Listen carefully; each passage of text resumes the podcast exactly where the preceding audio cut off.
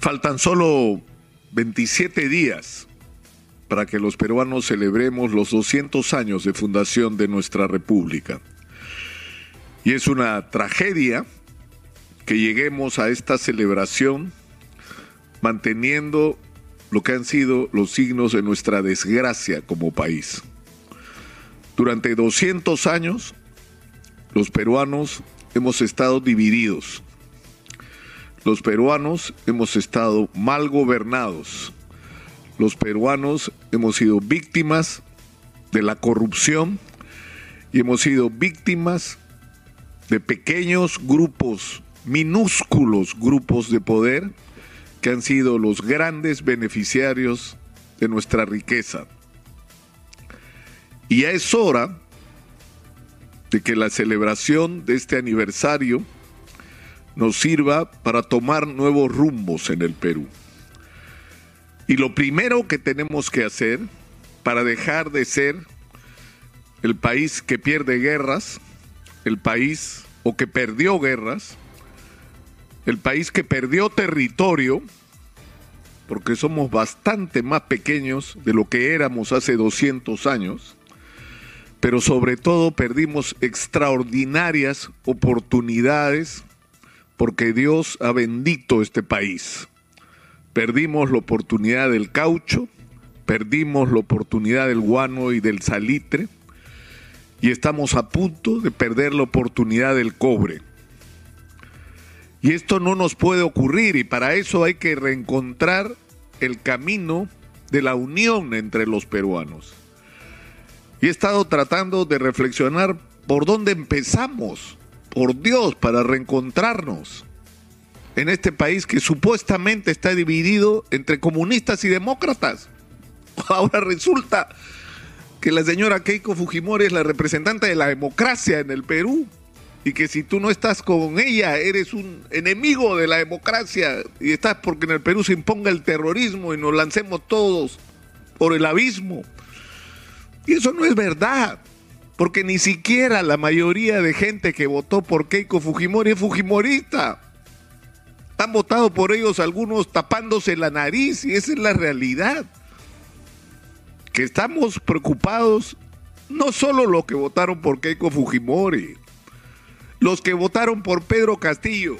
Es decir, yo creo que la preocupación de todos o de una gran parte de peruanos es que se ha votado porque en el Perú haya justicia, que en el Perú se produzcan cambios, que las cosas tienen que ser diferentes, que los pobres también tienen que disfrutar del crecimiento.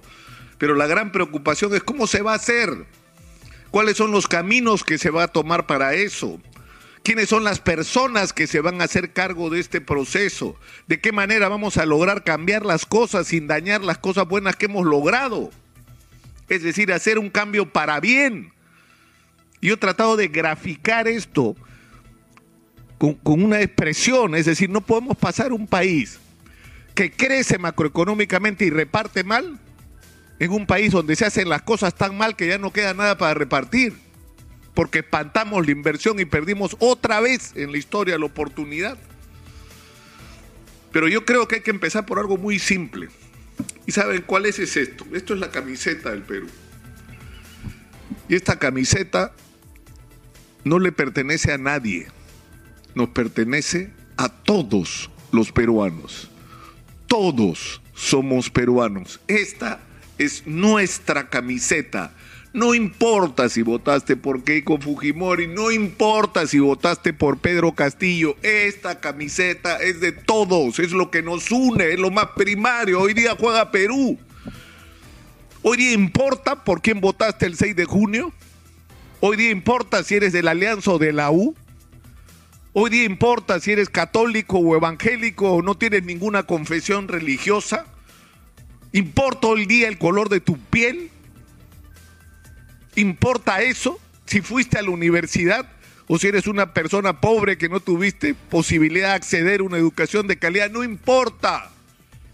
Hoy somos uno, somos un país, empecemos por esto, porque la camiseta no sea un instrumento de división entre los peruanos, sino que la camiseta vuelva a ser lo que nos une. Yo invito a todos los peruanos a ponerse la camiseta y que no nos divida más, igual que la bandera. No porque agarras la bandera peruana, eres fujimorista. Por Dios, ¿dónde estamos? ¿A dónde quieren llegar? Estos son los símbolos de todos, es lo que nos une. Agarrémonos de esto para encontrar juntos el camino de construir juntos un país distinto y mejor del que tenemos, que creo que es lo que todos queremos o no. ¿No es eso lo que todos queremos?